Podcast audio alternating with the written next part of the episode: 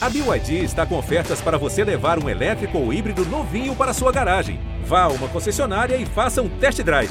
BYD, construa seus sonhos.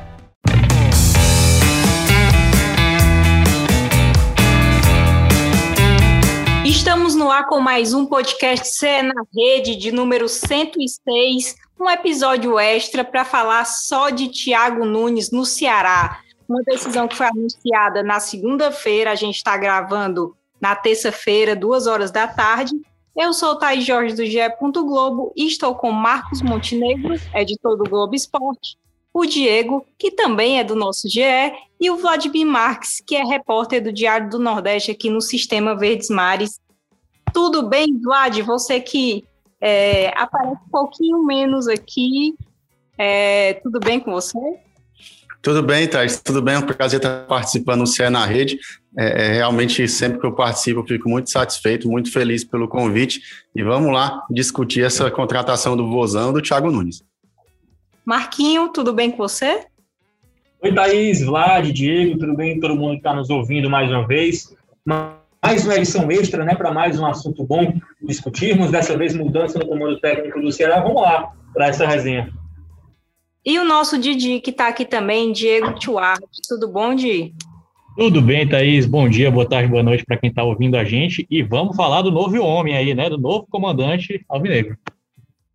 E já falando, sendo bem direta, né? Vladimir Marques, o Ceará acertou nessa mudança, é, nessa demissão do Guto Ferreira e chegada de Thiago Nunes? Olha, Thaís, eu acredito que é, todo, todo trabalho tem um fim de um ciclo, né?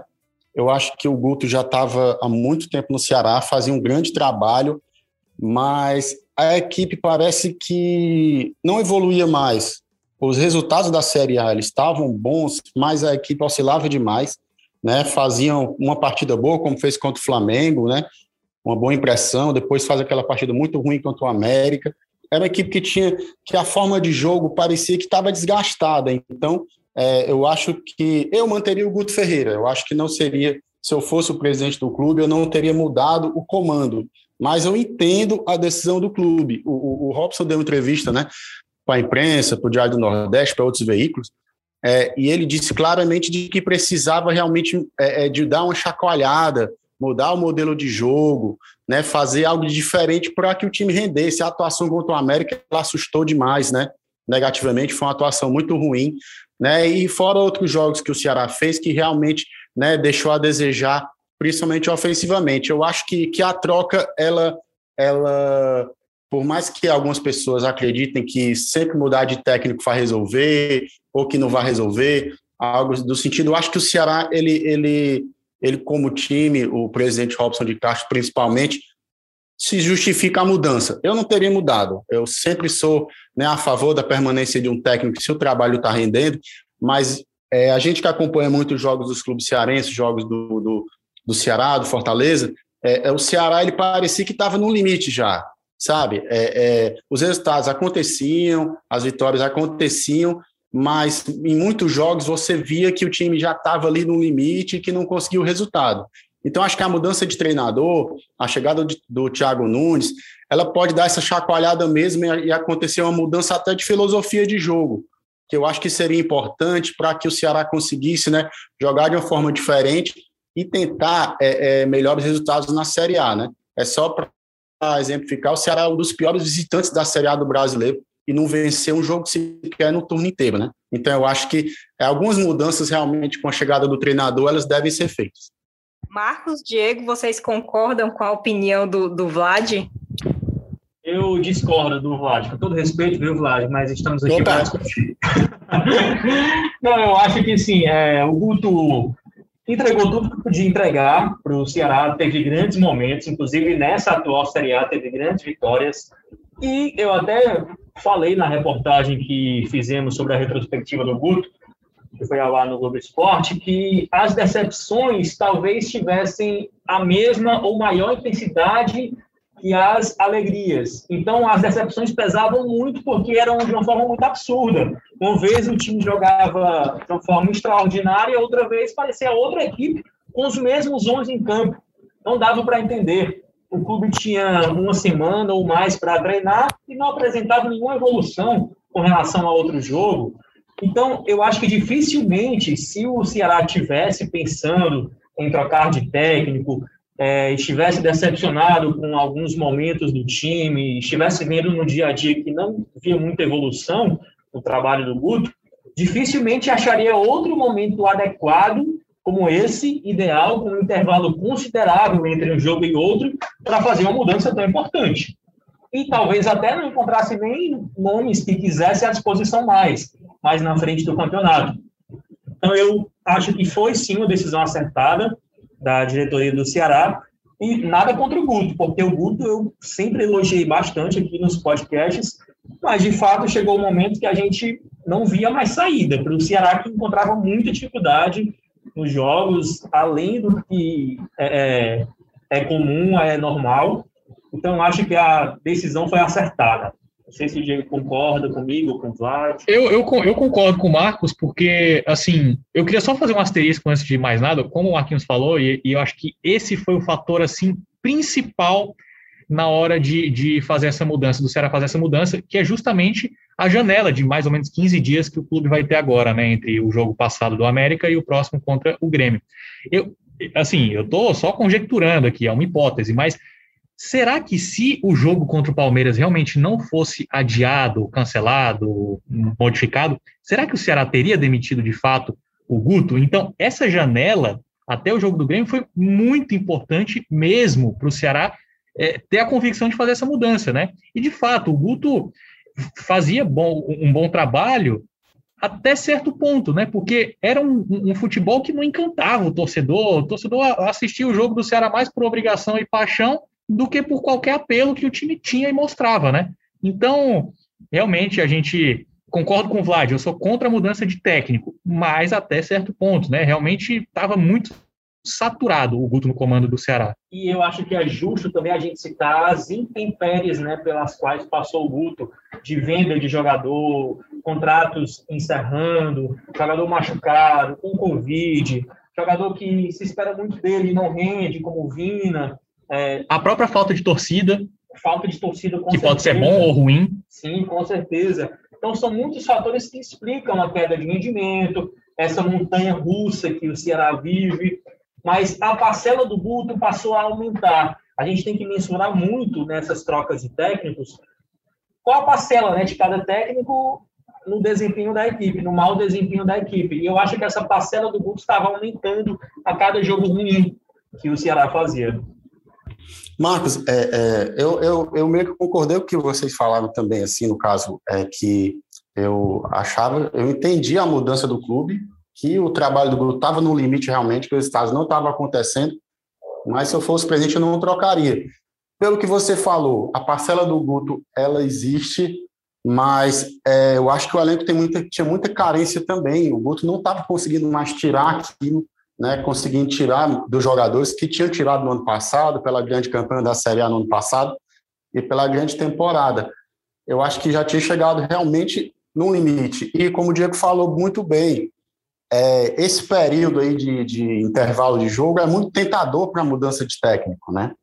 Então, acho que isso deve ter pesado demais. O Ceará não vai admitir isso nunca, mas que realmente pesou. É um período em que o treinador vai conhecer o elenco, vai poder treinar nesse calendário do futebol brasileiro que é que é tão apertado, né? Principalmente né, por causa da pandemia. É realmente essa, esse período, né? Realmente é tentador para a mudança de técnico. Né? Então, agora vamos ver o, o, que é que o Thiago Nunes vai, vai poder fazer. Mas o, Guto tem, o Guto tem uma parcela, sim, mas eu acho que, que é, é, o grupo ele precisa ser reforçado também. O grupo tinha muitas carências para o nível de futebol que a torcida esperava. Eu acredito que a, a, a classificação do clube é muito boa, ela é até, ela é até acima da expectativa pelo, pelo elenco que o Ceará tem se você for parar para pensar, só rapidinho, a essa altura do campeonato, com esse calendário maluco brasileiro, você ter, o Thiago vai ter 12 dias, mais ou menos, né? É uma intertemporada, se for parar para pensar, né? Do jeito que o futebol tá maluco, assim, 12 dias é um luxo, assim, sem preço. Exato, eu acho que a palavra é essa mesmo, Diego, é luxo você ter um tempo, a gente vê técnico comemorando quando tem uma semana, né, de treino, então você ter esse período vai ser fundamental para o Thiago, que tem um longo currículo, né, conquistas na carreira, é, é, um cara que é muito valorizado, né, no mercado. O presidente do Ceará conversou com o Globo Esporte nesta terça-feira, disse que foi o primeiro e único nome, o que me chamou muita atenção, gente, porque é, aceitou, né, vir treinar aqui um time do Nordeste, enfim, até o, o, o, próprio Robinson enfatizou isso, né, que não tinha treinado ainda times do Nordeste e vai ser a estreia dele aqui. E aí eu pergunto a vocês também, o que esperar do modelo de jogo, né, do, do, do Thiago, vocês acham que vai encaixar nesse elenco que o Ceará tem? É, vai precisar trazer novas peças? É, foi o perfil que vocês achavam que, que viria mesmo? Enfim, Marquinhos, você pode até começar respondendo isso. Era o perfil de técnico que você esperava nessa saída do Guto? Thaís, é, a maior crítica em cima do time do Ceará, tanto de nós da imprensa como da torcida também, era sobre a produção ofensiva. O time não agredia, não tinha repertório, era muito previsível, e uma mudança de técnico exigia também uma mudança de perfil. Né? Sair mais daquele perfil só de reativo, que era do Guto, para um perfil mais agressivo. E eu perguntei exatamente isso para o Robson. Por que, que eu perguntei? Porque o Thiago Nunes teve um trabalho excepcional no Atlético Paranaense, com título da Sul-Americana, título da Copa do Brasil, campanhas impressionantes. Mas depois, no Corinthians, foi muito criticado. A gente vai para aquela parcela de culpa. Ele teve uma parcela de culpa grande, pequena, eu diria que razoável, porque aquele time que ele pegou do Corinthians era muito limitado. Tanto que veio outro técnico, também não deu jeito, e o Corinthians veio jogar relativamente bem agora com o Silvinho, faz pouco tempo. Então, é, é, talvez algumas críticas dele é, sobre ele na época do Corinthians fossem injustas. Aí foi para o Grêmio, conquistou o campeonato estadual, teve bons momentos também na Copa Sul-Americana e no Brasileiro começou a degringolar. Eu já acho que a parcela de culpa dele no Grêmio é maior, né? Por causa de relação também de vestiário, ele não era muito de conversar com os atletas, era de certa forma criticado dentro do grupo por causa disso. E eu perguntei ao Robson sobre o perfil que ele disse que queria, que esperava do Thiago Nunes, porque a gente não viu nenhuma identidade dele nem no Corinthians nem no Grêmio, viu no Atlético Paranaense há muito tempo.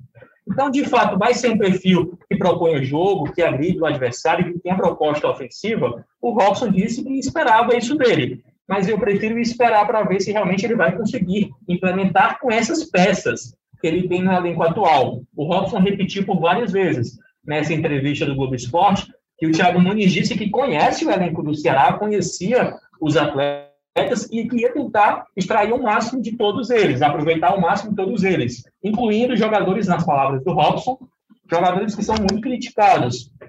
E aí a gente até recorreu aqui a pesquisas na internet, porque ele já trabalhou com o Ione Gonzalez, né?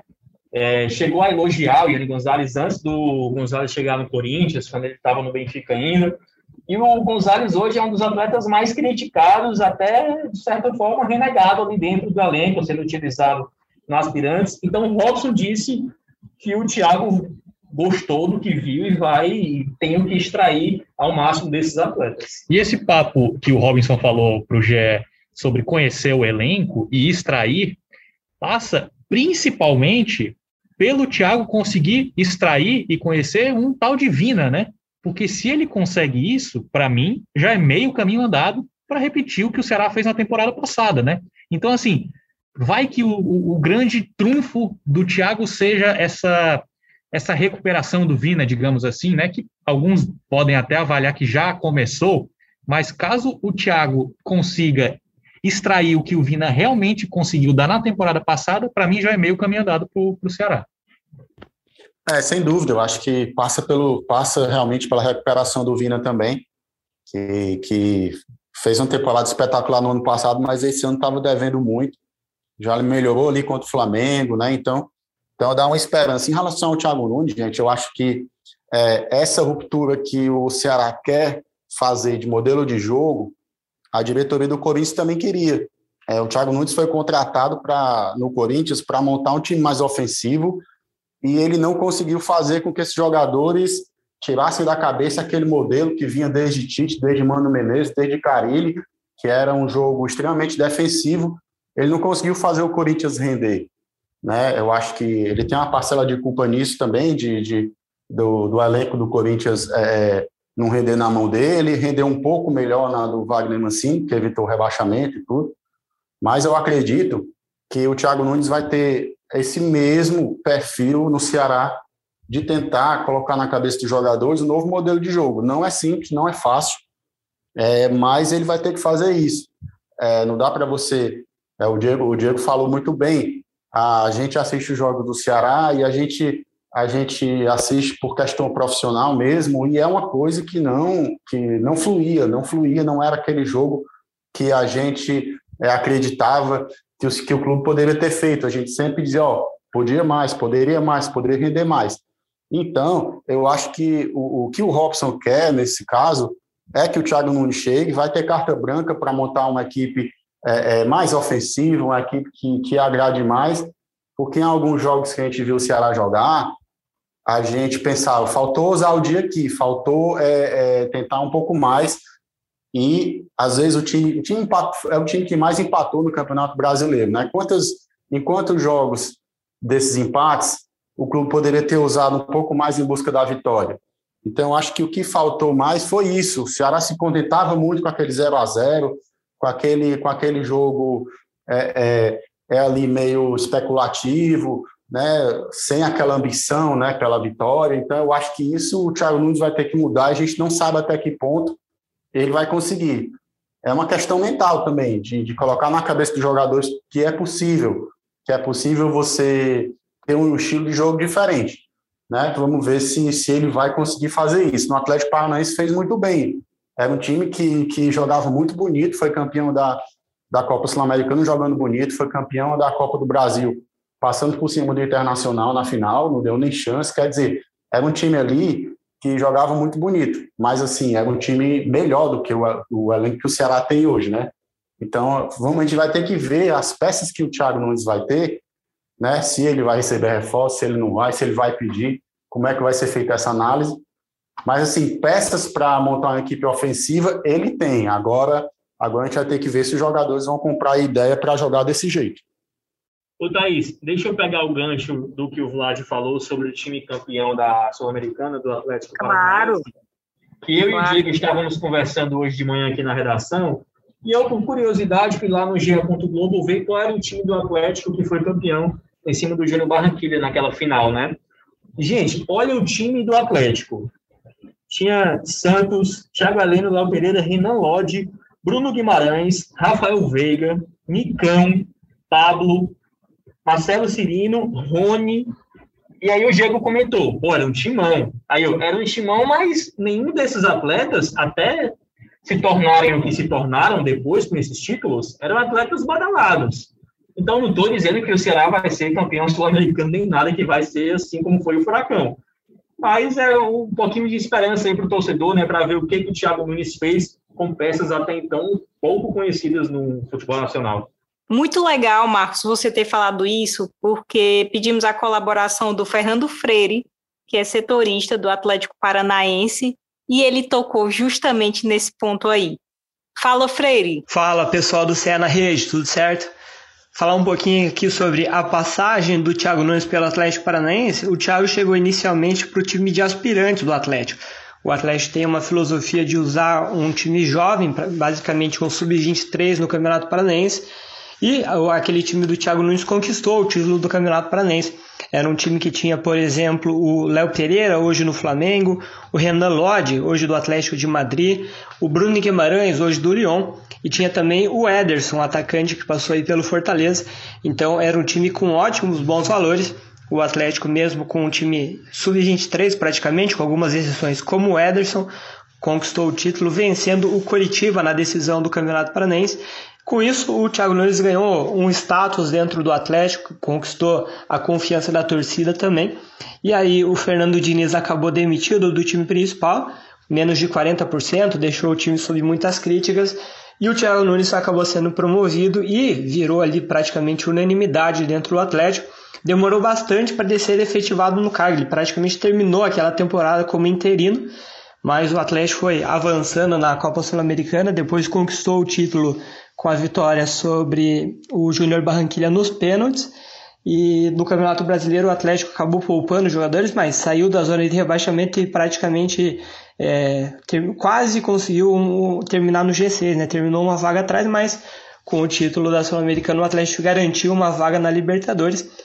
E aí no ano seguinte o Atlético pôde disputar a Libertadores, venceu o Boca, venceu o River Plate pela Recopa, acabou perdendo tanto para o Boca quanto para o River Plate na volta, então não conquistou a vaga nas quartas de final da Libertadores, também não conquistou o título da Recopa, mas foi um ano marcante para o Atlético 2018 e 2019. Estão entre os grandes anos da história do Atlético, só chega perto ali de 2001, né? Estão, são os três principais anos da história do Atlético. Então o Thiago Nunes pode fazer parte de dois dos três principais anos da história do Atlético. Só em relação a esquema tático, uma curiosidade para quem gosta de esquema tático, o Thiago Nunes aqui no Atlético, assim que o Fernando Diniz saiu, o time do Fernando Diniz era bastante desorganizado, ele usava 3-4-3, rodava o esquema, usava às vezes dois zagueiros, às vezes três, colocava volante na lateral direita, colocava meia no ataque, enfim, era uma confusão. O Thiago Nunes chegou, colocou cada jogador na sua posição, deu espaço ao Renan Lodge, que não vinha jogando o Fernando Diniz, colocou o Bruno Guimarães no meio campo. Então o Atlético cresceu muito de produção com o Thiago Nunes, era um 4-2-3-1. Foi assim que o Atlético ganhou a Sul-Americana. Depois de conquistar a Sul-Americana, o Thiago Nunes até pensou em mudar o esquema tático para um 4-1-4-1, porque segundo o Thiago, o Atlético, apesar de ter vencido a Sul-Americana, era um time que estava sendo facilmente marcado. Com isso, o Atlético até começou a temporada de 2019 no 4-1-4-1, mas aí logo depois já voltou ao 4-2-3-1 então, aqui no Atlético foi esse o esquema preferido do Thiago Nunes, um 4-2-3-1. O Thiago Nunes saiu daqui do Atlético com um aproveitamento de 56% pelo time principal, né? sem contar a passagem pelos aspirantes. Foram 42 vitórias, 19 empates e 24 derrotas. Enfim, um aproveitamento de 56% não é tão alto, mas dá para justificar porque o Atlético, em vários momentos, priorizou as competições de mata-mata, né? a Sul-Americana em 2018 e a Copa do Brasil em 2019, além de ter priorizado a Libertadores. Então o Atlético acabou em vários momentos perdendo pontos no Brasileirão, mas terminou com saldo positivo, né? Campeão da Sul-Americana de 2018 e depois campeão da Copa do Brasil de 2019. O Thiago Nunes, apesar da saída um pouco conturbada ali, que foi acabou acertando com o Corinthians, é considerado por muitos ainda o principal técnico da história do Atlético. Obrigada ao Freire, né, que mandou esse áudio dele. É, Vlad, você queria falar alguma coisa? Era, era mais essa questão de que o Marcos falou dos jogadores do Atlético Paranaense. O mérito do Thiago Nunes foi perceber a qualidade desses jogadores, é, subir a maioria desses jogadores para o time e dar oportunidade para eles. Porque, assim, a, a, é, essa questão do Thiago Nunes trabalhar com jovens jogadores, que foi um dos pontos que o Robson disse que ele poderia fazer no Ceará, já que o Ceará está subindo muitos jogadores da base, né, e realmente são jogadores que, que merecem chance, foi um dos pontos, sim. O, o Atlético Paranaense ele meio que mudou a forma dele jogar a partir do que o Thiago Nunes ele foi lançando esses jogadores mais, mais jovens e que ainda não eram tarimbados hoje do jeito que são, como o Marcos falou, é, é foi um grande mérito. Então, acredito que, que trabalho dele no Atlético foi muito bom. O, o Marcos meio que falou um pouco do trabalho dele no Grêmio, dos problemas que, que, que o Thiago Nunes também teve, mas assim, é, é, eu acho que o modelo de trabalho do Thiago Nunes no Ceará tem que ser o que ele fez no, no Atlético Paranaense, algo, é, é algo assim mais, mais plausível mais parecido com o que ele pode ter no Ceará, Thaís. É a referência, né, Vlad, que a gente tem a referência de bom trabalho. E é um, o curioso da gente destacar é que o Robson mesmo sempre disse que o Atlético Paranaense era um espelho para ele, né, em gestão, em estrutura. E aí pega um técnico que fez história no Atlético para tentar fazer o mesmo no Ceará, fazer um bom trabalho também no Ceará. Pois é, e sobre o Grêmio, esse trabalho mais recente, o Lucas, que é setorista do GE, né, do Grêmio, mandou também a colaboração dele. Fala, Lucas. Fala, pessoal, tudo bem? Lucas Bubbles aqui, setorista do Grêmio no GE. Olha, diretamente de Porto Alegre, eu digo para vocês que o que a gente conviveu aqui com o Thiago Nunes quando foi anunciado foi de uma alta expectativa de que ele faria um trabalho grandioso no Grêmio. Tinha desafios enormes? Tinha, mas a expectativa era que fizesse um trabalho melhor do que fez. O início é inegável que foi bom. Né? O Grêmio teve uma arrancada de sete, oito vitórias seguidas, teve um período de invencibilidade. Então, é, o início foi muito bom para o Thiago Nunes. E o técnico sempre bateu numa tecla que a gente achou muito interessante, que era ele não faria uma ruptura total com o trabalho que vinha sendo apresentado pelo ex-técnico Renato Portaluppi, mas sim manteria uma base do que, do que tinha sido feito é, pelo ex-treinador. Agora, isso deu certo no início, mas depois o Thiago Nunes não conseguiu manter esse padrão de resultados, principalmente, mas não de desempenho, até porque tinha algumas vitórias que o Grêmio não jogava tão bem, mas o resultado vinha. Isso não ocorreu nos últimos jogos do, do, do Thiago Nunes, perdão, e que teve só duas vitórias nos últimos 12 jogos pelo Grêmio, né? Agora, teve um ponto que a gente precisa citar aqui na conversa, que é, principalmente, é, o título do gauchão. O Thiago Nunes deixa o clube com o título do gauchão e da Recopa Gaúcha. Mas o título estadual teve um ponto interessante e preocupante que foi o protocolo do Grêmio contra a Covid-19 falhou. Muita gente é, comemorou no vestiário e muitas dessas pessoas não eram para estar ali, né? Era é, um protocolo que tinha menos pessoas que poderiam ter acesso ao vestiário, acesso ao trânsito do time principal em dias de jogos, e isso falhou no título, é, nessa festa do título. Então, é, o que acarretou depois disso foram vários casos de Covid-19. O próprio técnico Thiago pegou o vírus, é, outras pessoas também da sua comissão técnica e também é, vários jogadores. Então, isso é, culminou também numa decadência para o desempenho do time, sim, mas também a comissão técnica não conseguiu reverter um resultado, tanto é que não venceu nenhum jogo no Brasileirão. Então, o, o trabalho do técnico Thiago Nunes começou muito bem, mas depois não conseguiu manter uma regularidade, no mínimo, razoável. Beleza? Um bom papo para vocês e um abraço. Muito legal, então, né? Traçamos aí um panorama dos últimos trabalhos, da, aliás, de principais trabalhos do Tiago. E aí eu vou mandar a real aqui para Diego, Marcos e Vladimir. Hoje, quais são as reais pretensões do Ceará nessa Série A? porque eu vi muito jornalista do eixo, ai meu Deus, o Ceará é o oitavo, como é que demite o Guto? É, às vezes são até pessoas que não acompanham o dia a dia do clube, é, o rendimento. A gente tem que contar o histórico do Guto, né, de perder Copa do Nordeste, Copa do Brasil, é, Campeonato Cearense, eliminação na Sul-Americana, toda a vida que ele perdia na bagagem dele, vinha isso também.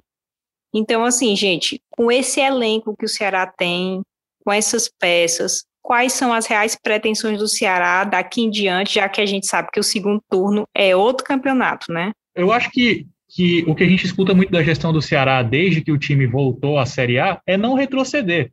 Então, eu, pessoalmente, eu não espero nada do Ceará além do time repetir o que fez na temporada passada, no sentido de classificação para a Sul-Americana. Pode não ser na posição que classificou com 50 e tantos pontos, mas assim, eu, eu, eu não espero o Ceará ficando naquele limbo entre classificação da Sul-Americana e rebaixamento. Não, para mim o Ceará tem que se classificar, tem que terminar o campeonato numa posição de classificação pelo menos da Sul-Americana. Eu estou com o Diego, eu espero que seja uma campanha sem sufoco é, e com classificação para a Sula também, no mínimo. Olha, é, concordo plenamente com vocês, amigos. Eu acho que, que como é, a, a, Libertadores, a tendência é um time brasileiro ser campeão, né? A Copa do Brasil também vai abrir uma vaga para a Libertadores, consequentemente para a Sul-Americana. É, eu acho que tem muita vaga na Sul-Americana aí. Né? Então, eu acho que o Ceará tem plenas condições é, de fazer um campeonato sem sustos. Né? Eu acho que, que o torcedor sonha com vaga na Libertadores da América, tem todo o direito de sonhar, né? Os nossos clubes eles estão muito bem nesse sentido de, de estar em degraus maiores no, no campeonato, não pensar só em permanecer. Mas eu acho que o primeiro objetivo tem que ser ficar ali na zona da Copa Sul-Americana.